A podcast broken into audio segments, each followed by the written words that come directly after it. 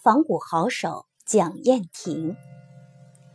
蒋燕亭生卒一八九零年至一九四三年，原名洪高、洪湖，曾用名志臣，后改名燕亭，宜兴川部前洛人。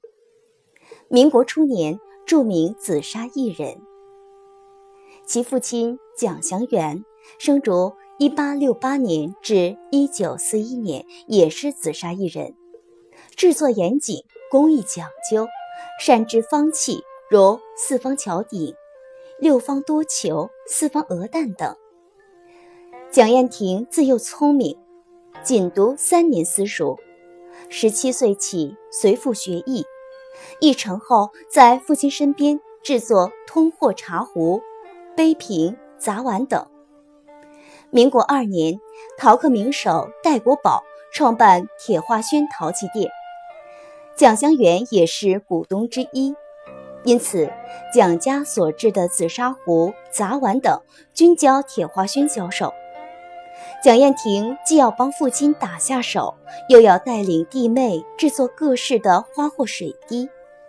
尽管如此，他还是忙里偷闲，拜村上紫砂雕塑艺人张兰舟学习雕塑。张兰舟生卒一八八二年至一九三八年，是有名的紫砂艺人。后来成为著名的陶瓷实业家。在当时，他专门从事紫砂雕塑，制作牛、鸡、鹅、狮、虎、象、鸟、鱼等动物以及各种佛像等，销路很好。张为人豪爽，又不保守。他见蒋燕婷确有学艺的天赋，便亲自教授，从画图设计、打样捏塑一一点拨，使蒋燕婷技艺日渐长进。由于迷上了雕塑，难免耽误家中的活计，蒋燕婷经常遭到父亲的责难。后来父亲发现蒋燕婷。捏塑神态自然，逼真细腻，便只好答应儿子，准其学习雕塑。此后，蒋燕婷与张兰州结为师友，掌握了堆、雕、捏、塑等各种雕塑的技法，为日后壶艺的创新打下了坚实的基础。民国十年，蒋燕亭接手铁花轩。菩萨、佛像等紫砂雕塑订单。他塑观音像，将观音大师的眉毛塑得更长更细，而将嘴唇加厚加宽，眼睛笑得眯成一条缝。这样的观音面相更加慈祥、和善、宽容。制作长眉佛时，每根眉毛都纤细分明。纹理清晰，一丝不苟，毫不含糊。他的弥勒佛大肚坦腹，笑口常开，形象逼真，深得客户欢迎。蒋燕亭成为铁花轩长期包定公批的唯一的艺人。民国十七年（一九二八年），蒋燕亭创作了紫砂雕塑《牧童骑牛》。得到亦师亦友的雕塑好手张兰舟的好评，认为可与他的牧童横笛相媲美，且在用色上高出一筹。宜兴吴德胜老板吴汉文闻讯赶到前洛，要定制他的作品。他制作穿沙人像，以树桩为椅为床。以酒翁安身躺在其中，手握摇扇，神志安然，应款陈明远。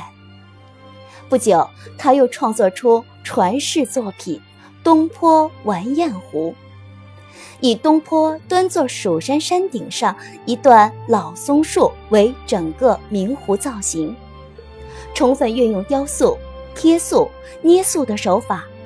人物造型独特，树桩斑驳倦老，布局巧妙、和谐统一，此作一出轰动业界，并长期成为铁花轩在上海的畅销商品，同时也使他跻身紫砂名艺人之列。民国十九年（一九三零年），由铁花轩陶器厂厂长李向荣、戴国宝外甥朱培金介绍。他到上海古董商杨泽林家中仿制古壶，他费时两个月仿制陈明远的三寿壶。此壶以六方形兽为壶身，凤流、龙霸、麒麟钮，有方有圆，有棱有角。蒋燕亭以其出色的雕塑技艺，使此壶大方有度，自然生动。令杨泽林十分满意。从一九三零年至一九三五年，他一直在汤家从事仿古作品，形制各异，有明壶，如方起四方、六方、八方四方如意壶，素器三有南瓜壶，也有文房雅玩，如水滴、水鱼、盖杯。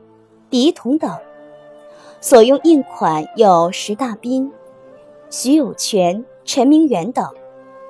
一九三五年，古董商郎玉书以更高的聘金挖走蒋燕婷，还把他的妻子、儿女等一家都接到上海，使其安心仿古，并重点仿制陈明远的花货、素器及文房雅玩。如松干、梅段、水滴、笔筒等，蒋燕亭的壶艺极具特色风格。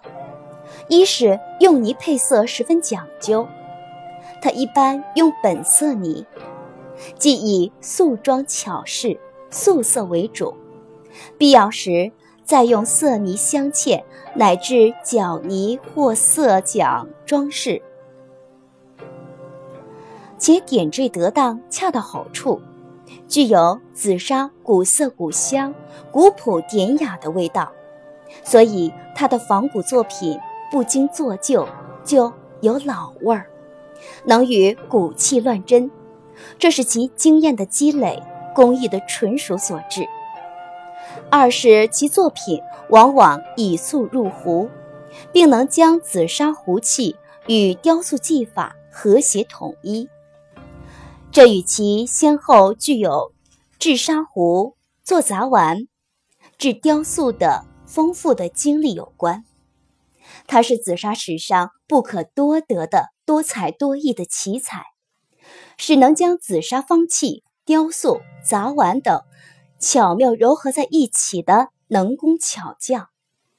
遗憾的是，虽是仿古立新的能手，因一生主要从事仿古。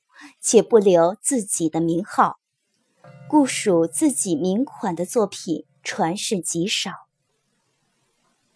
二十世纪三四十年代后期，蒋燕亭主要为汤泽林、郎玉书等人仿古，也曾为其他古艺商号红镜山房、齐人斋等作壶。一九四二年，上海沦陷，蒋燕亭携妻。回到宜兴钱洛老家，因积劳成疾，第二年五月即病逝于钱洛，享年五十三岁，留下了为他人做嫁衣裳的遗憾，也留下了这段紫砂仿古的千古之谜。